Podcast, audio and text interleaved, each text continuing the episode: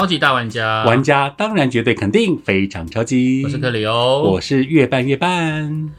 哎，胖胖，最近台湾的疫情是不是让大家非常的紧张？我我我就很紧张啊。对，然后大家就开始疯狂买那个快筛试剂，对不对？哎，我有去排耶。你有去排？对啊，就单号双号时候。哦，你有去排？你花了多少时间排？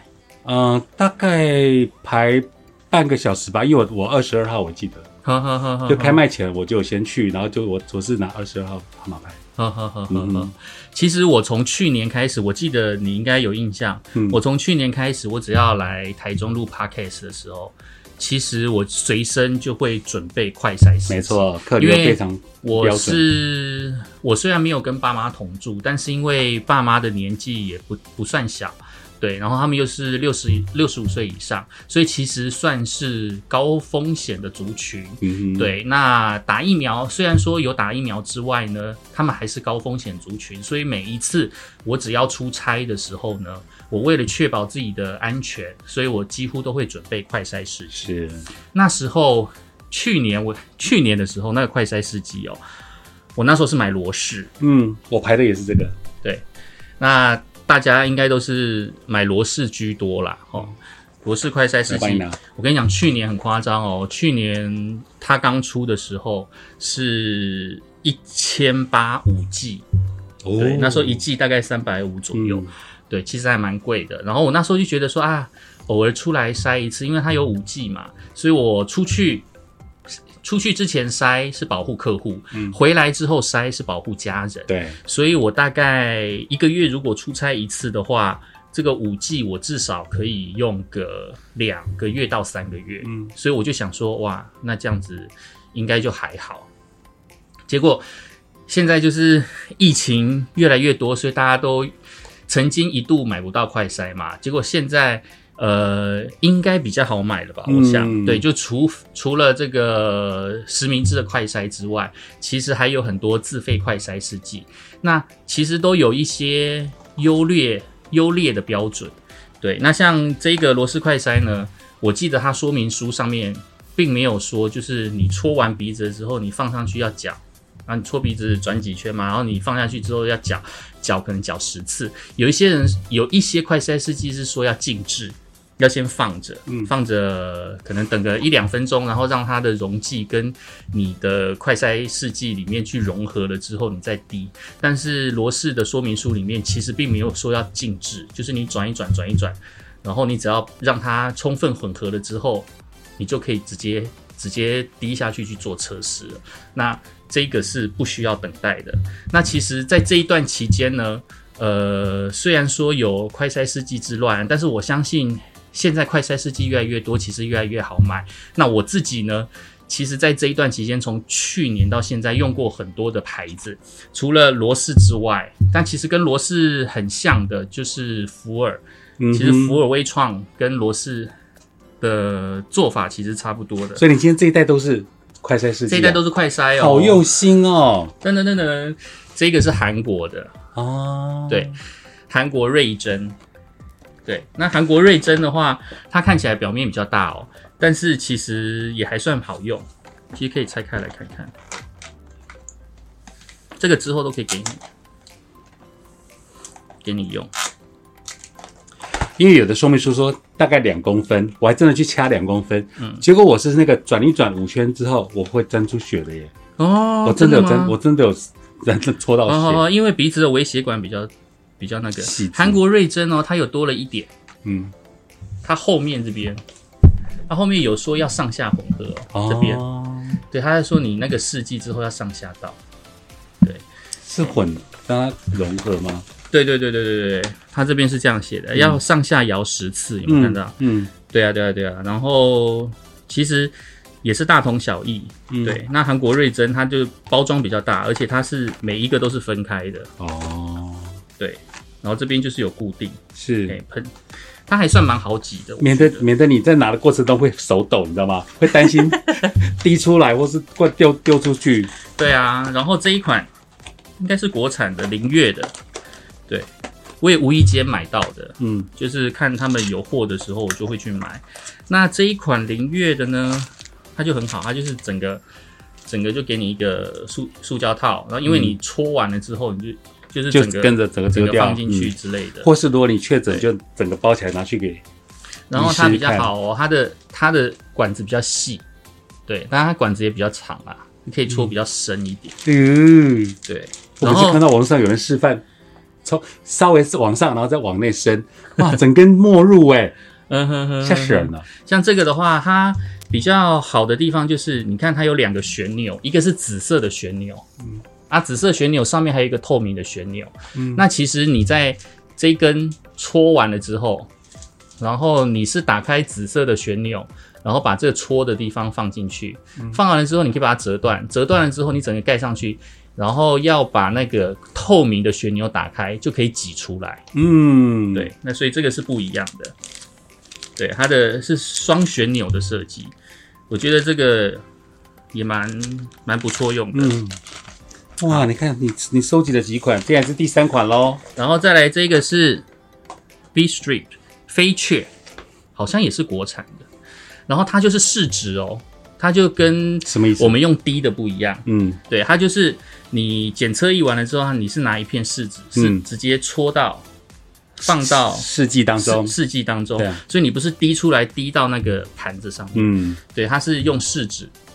哎，啊，这个我觉得用试纸的也不错。嗯。嘿，试纸就是呃，你比较不会像我常常用罗氏的，它常常要滴那个滴剂出来的时候，我常常挤不出来，哦，对，它常常塞住，然后整个就会爆开。爆开那个吓液体就整个爆开，你知道那个搓完鼻子之后，那个粘液很多，嗯，所以你就会爆开，那整个桌子都黏黏的感觉。很不舒服，然后你就不知道那个检测到底准不准。但是用试纸的话，就是你让你的试剂，然后再跟那个液体融合了之后，你是拿试纸下去粘，就比较没有这样的问题。我用过这款，然后他会说啊、当你抽完鼻子之后啊的那那那根，然后就在试剂当中浸泡十分钟，它结果就会出来了。嗯，对我用过这款，另外一个试纸的呢是这一个，这个是大包装的，最近出的那个叫什么 Quickly 吧？嗯，对，常叫快可丽，听说是美国制的。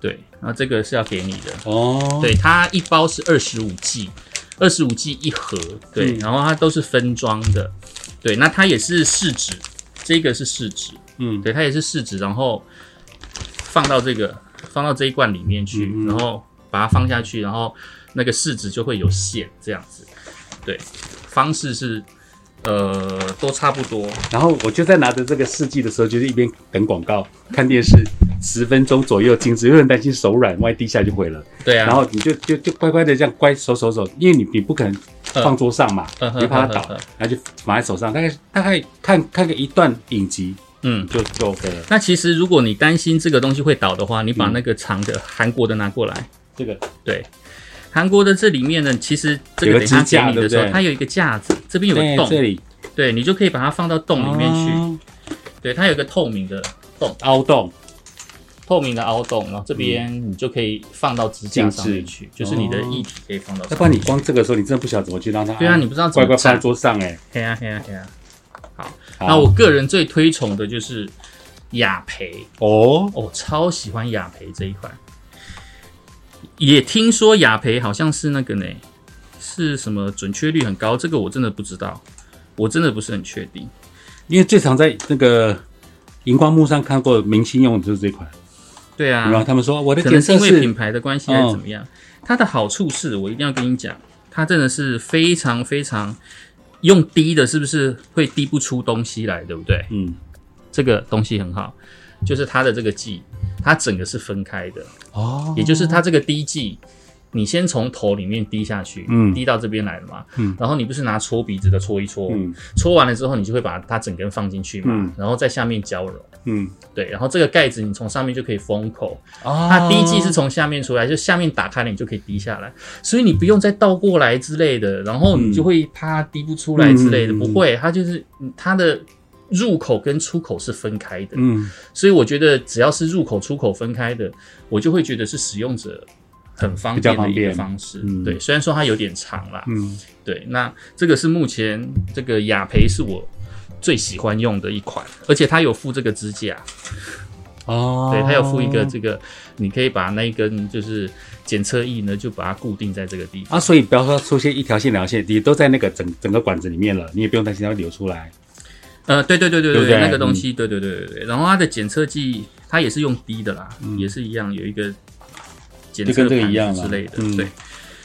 所以其实当你其实每一次做检测的时候，你会很紧张。会，我很很担心在几分钟之后，世界非黑即白。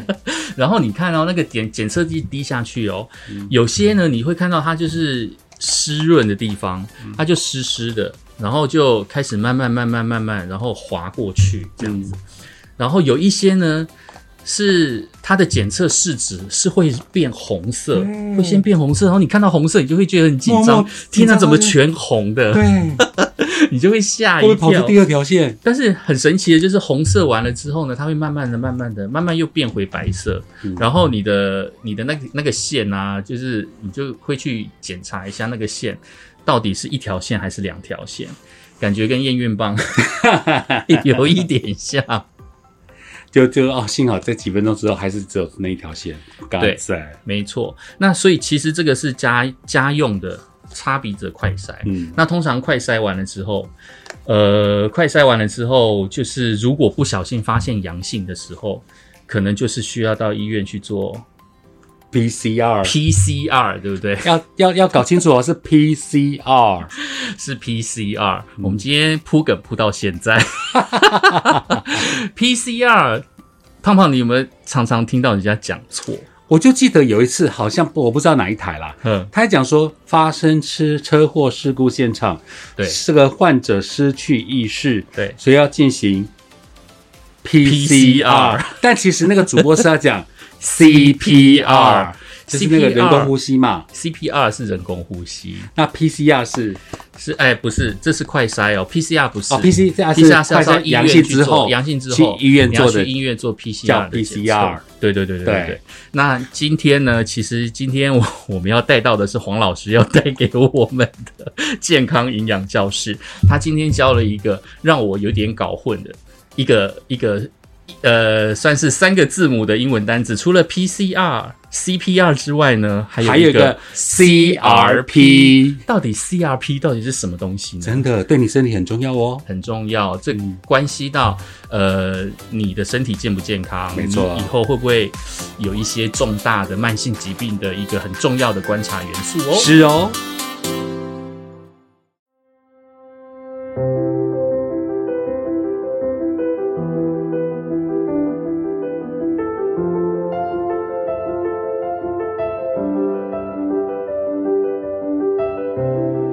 Hello Hello Ladies and Gentlemen，各位帅哥美女，大家好！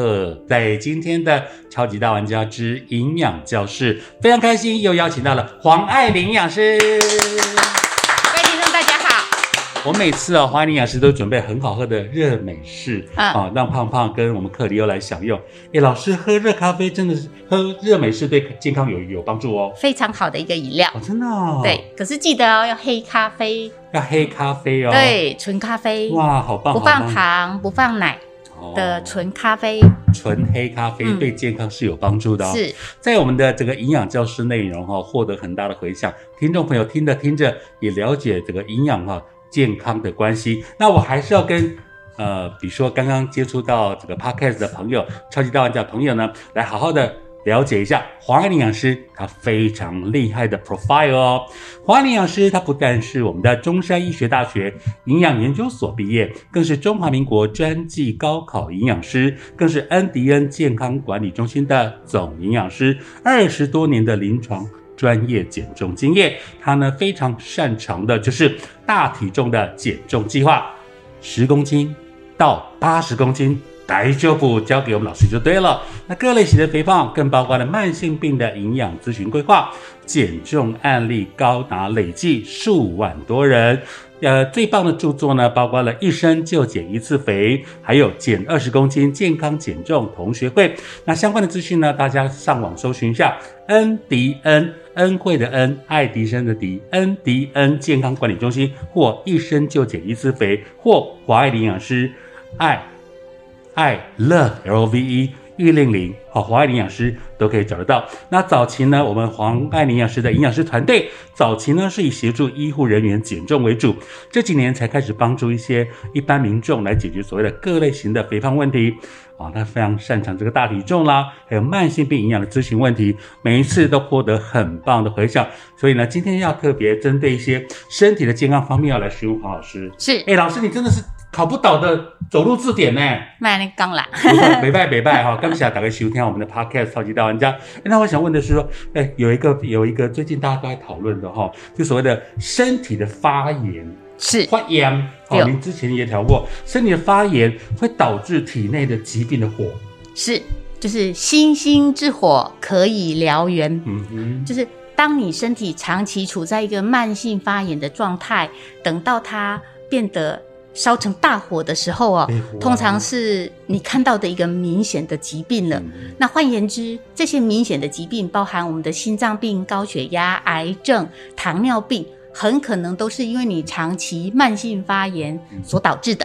哦，嗯，然后像以前呢，人家说发炎，嗯，我听到发炎都想到什么？喉咙痛是啊，可能是皮肤哦瘙痒、流炎，对，发痒，可能肠胃出了问题是发烧、fever 哈或什么的。那我可能就要西药房去买一些巴拉巴拉巴拉巴拉的。嗯，那其实这些只是治标不治本的。对你听到的就消炎药，对不对？对对对。可实际上表示身体在发炎。那这些长期发炎的结果。就会导致很多人产生后续的一些慢性疾病了哦，比方说心脏病或者癌症、中风，甚至连忧郁症都可能跟慢性发炎有正相关。真的，嗯，很可怕吧？哈，好可怕。那很多人都不知道，所以我们在营养门诊其实长期以来，大概这几十年，我们都一直不断的推广推广学员。你在做血检报告的时候，除了要验胆固醇、三酸甘油脂、尿酸、血糖、血压。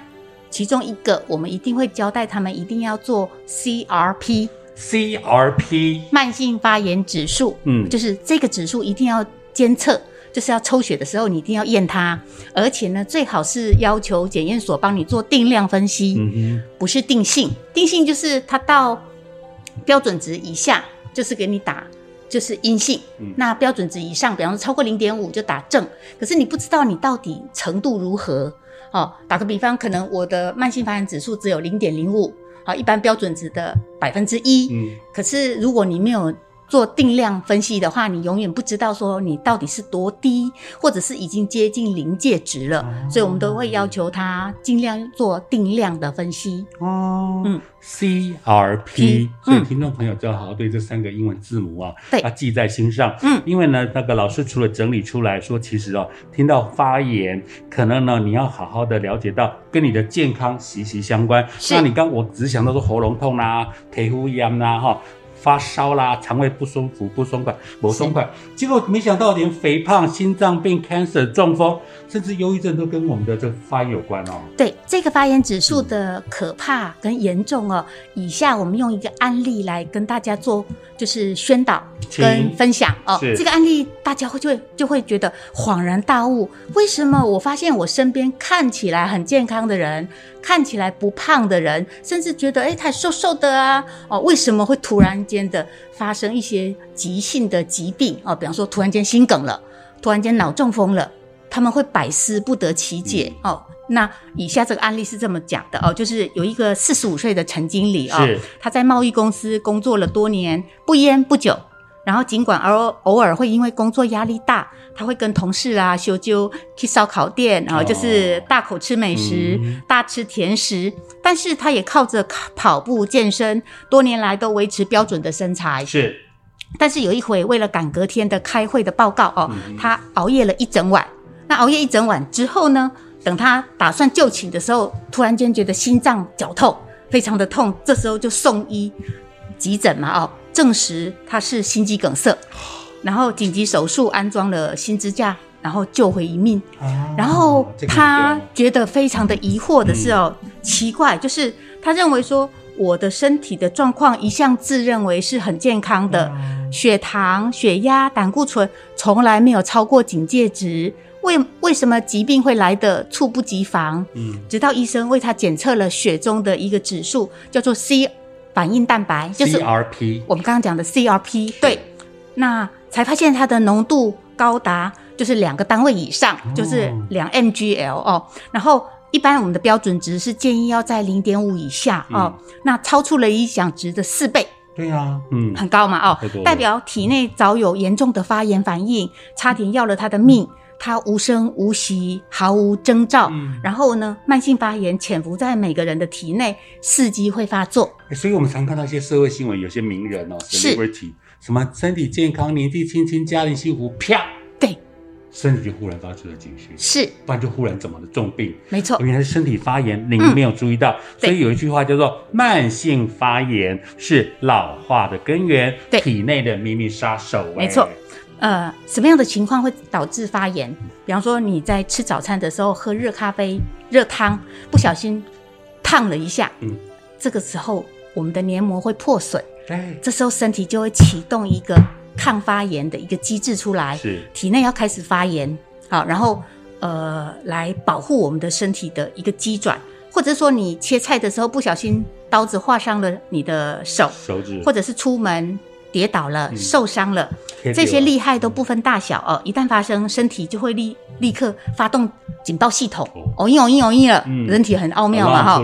对，展开一连串的反击，这时候会红肿热痛。哦，嗯。那随之而来就是我们常见的发炎反应。发炎反应一旦启动的时候，其实我们的人体的免疫系统就会派出白血球来抵御我们的，就是一些呃身体的一些外来细菌、病毒。对，没错，要保护嘛哦，它会分泌很多的自由基，就是或者是我们的前列腺素、白三烯素等等的哦，来摧毁病菌。那伤口会出现血管扩张，等等的组织一渗漏，甚至你会感觉到刺痛啊哦等等的。一旦战争结束的时候。呃，这时候就身体会恢复到一个比较呃正常的一个状态了。可是万一这一个状态一直持续都没有改善的话，你的体内就会一直不断不断的有一些慢性发炎的状况产生，是这个意思。哦，嗯，所以我听过听到老师这次的分析之后，我就想到以前呢，那时候我还在溜冰场玩的时候，是，那我不小心滑倒。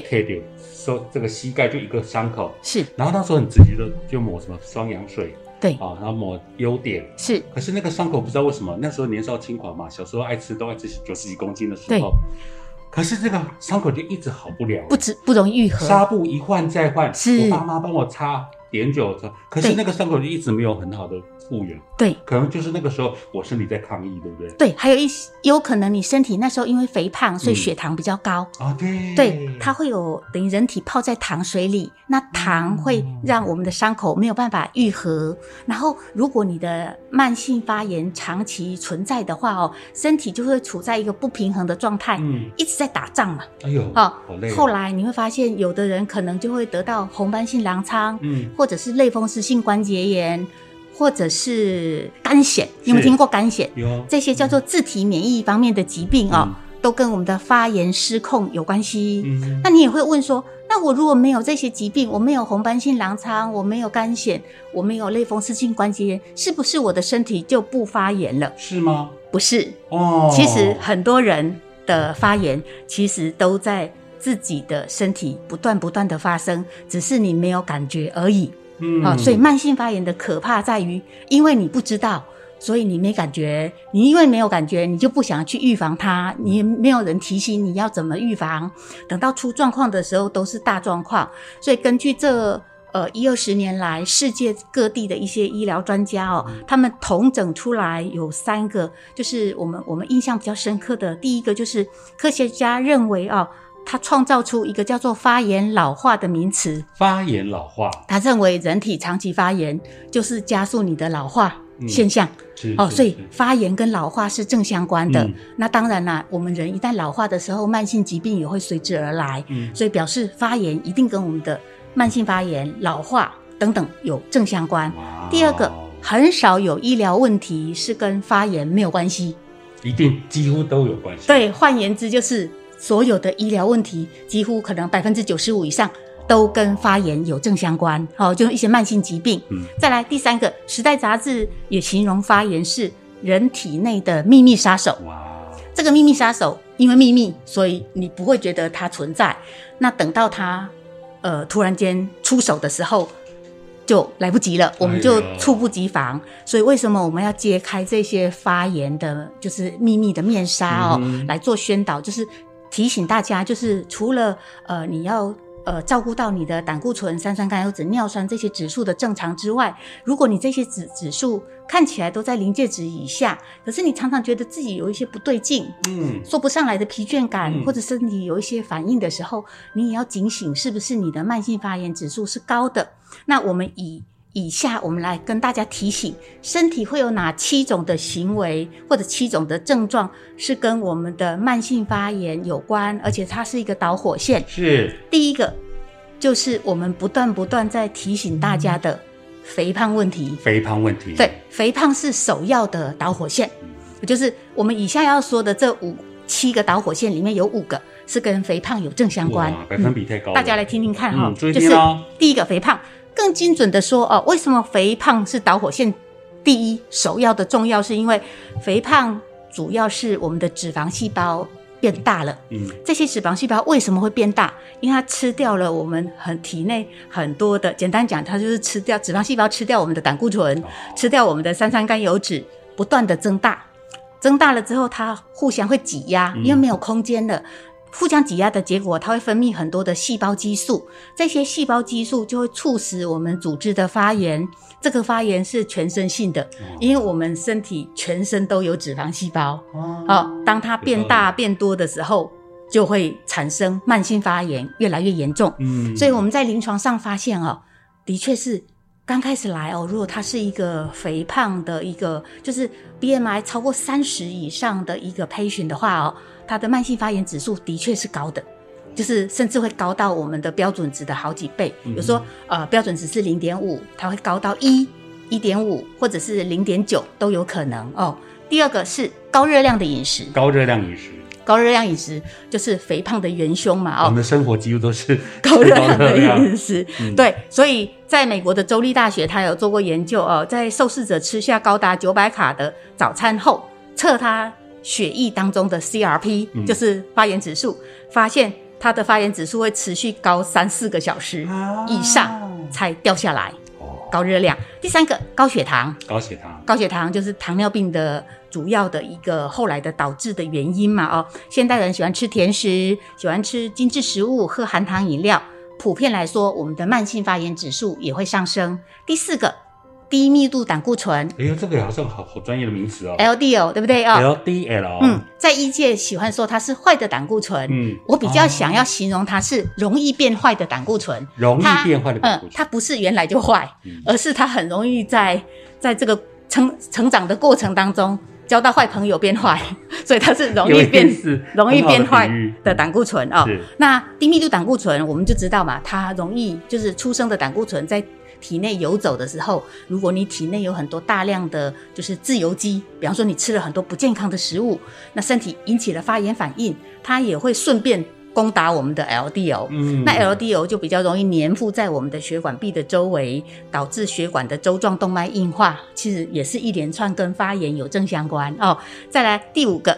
氧化自由基，刚我们提到的，就是吃了油炸物、吃了甜食，或者是晒太阳，太阳晒很多，红肿热痛，这些都是在体内会产生大量的氧化自由基。氧化自由基一开始不是不好哦，它其实是要来帮我们清除障碍的。嗯，其实也算是我们的一个，嗯，算是我们呃人体的一个防卫机转之一。是，可是，在过度的激烈的战场上哈，通常会两败俱伤。哦，所以氧化自由基也会攻打我们。的好坏细胞一起攻打了哦。第五个叫做病毒细菌感染，是。呃，这第六个了哦，就是细菌病毒的感染，这也是引起全身性广泛的发炎。再来第七个情绪压力。哦。嗯，当情绪压力过高的时候，身体的免疫系统或者身体的一些荷尔蒙的作用，也会导致我们血液当中的一些肾上腺素、皮质固醇，诱发免疫系统产生很多大量的发炎反应。是，所以长期压力的人容易导致红斑性狼疮，或者是类风湿性关节炎，或者是肝癣，有没有？这些疾病在在也都跟发炎有正相关。没错。是，哎，整理了这七大哈相关联的病因呃原因之后，我刚呃导火线列，我发觉啊，是。像原来这些病毒细菌感染啊，可能伴随第一个牙周病。是。很多人以为就是牙膏问题而已啦，哈，牙周病、支气管炎、流行性感冒，让是。让让窦下你的窦下，让流成什么 flu，你也跟着流行，是。疱疹病毒，对，还有幽门螺旋杆菌，现在好流行这六个字哦，是，还有等等疾病的发炎激素都在这个导火线的第六当中，哎，没错，对，是的，好特别哈，哎，那听众朋友可能会讲说，那平常我要如何来检视或监测我自己的？发炎指数呢？刚刚我们告诉大家是导火线嘛，导火线在这边，我们就要趋吉，就是尽量要趋吉避凶，我们要远离它，对不对？哦？接近好的，远离坏的哦，就是我们以前常听到的“明知山有虎，你不要偏向虎山行”。那偏向虎山行就是找死，找死，找死，垂戏，垂戏哈。那我们就要避免，对不对？那除了避免之外，有我们有没有办法知道自己的发炎指数？大概有多高？这就是要靠监测，监测就是要抽血，所以我都会提醒学员，大概半年、一年就是抽个血，抽个血也不贵哦，就是血液生化常规检查，可能一一份报告大概在一千块钱以内就可以解决了。同时会涵盖有 CRP，只是一般的医生可能不会特别的提醒你要监测这个指数，所以你要自己自动自发的要知道说我要验 CRP，CRP 慢性发炎指数哦。那这个指数的标准值通常大部分我看过的检验所会设定在它的呃仪器试剂会设定在零点五以下，对。啊，零点五以下。就是呃勉强还可以呃接受了哦，零点五以上就要开始紧张了。可是我觉得这个指数能够越低越好，越低越好。对，不要像刚刚我们说的那个四十五岁的先生，他高到就是两倍呃四倍以上嘛，就变成二嘛，所以他心心梗了嘛哦。那表示说你如果知道自己的这些慢性发炎指数已经偏高的时候，这时候你回头就要知道说我要修正我的饮食习惯。因为这个 C 反应蛋白它是肝脏制造的一个特殊的蛋白质，那一旦身体发炎受损哦，我们的 CRP 就会大量的被制造，大量的发生，大量的产生，上升，有时候甚至高到数千倍以上哦。那所以血液当中的 CRP 如果高上来的时候，发生脑中风、心梗的危险就大幅大幅的提升。哦，嗯。哎，真的要特别的小心哦！而且我这边的数据也发现说，美国的临床研究发现，超过三分之一的心血管疾病患者，虽然胆固醇的数值是正常的，但是 CRP 却偏高。是哦，就刚您提到的哈，对，没错。所以呢，大家真的，我今天真的这段。今天这一节专文当中学到三个英文单词非常重要，叫 CRP，没错，哎，真的是可以检测你全身的发炎的状况，哎，没错。所以呢，其实我觉得说，在每一次的这个营养教师哦，呈现给大家的都有很专业的剖析哦，像这个明知山有虎，上次我们也提到了吹细哈，我们都不要找死，我们要好好的健康。那更不要忘记，如果你对我们营养健康教室有兴趣的话。每天好时时报你亲戚朋友，然后订就拉卡出币就给表阿公舅阿妈，大家做伙来收听。那台北部的朋友更别忘记，你可以打电话来做一个咨询预约哦哈，零二二三八八八二八二零二二三八八八二八二。中南部地区的朋友，请打零四二四七三八零二零零四二四七三八零二零，留给老师一个小时，换来你一生。健康的生活，更不要忘记时时锁定我们的 Pocket 单元《超级大玩家》。再次感谢华妮老师，谢谢大家。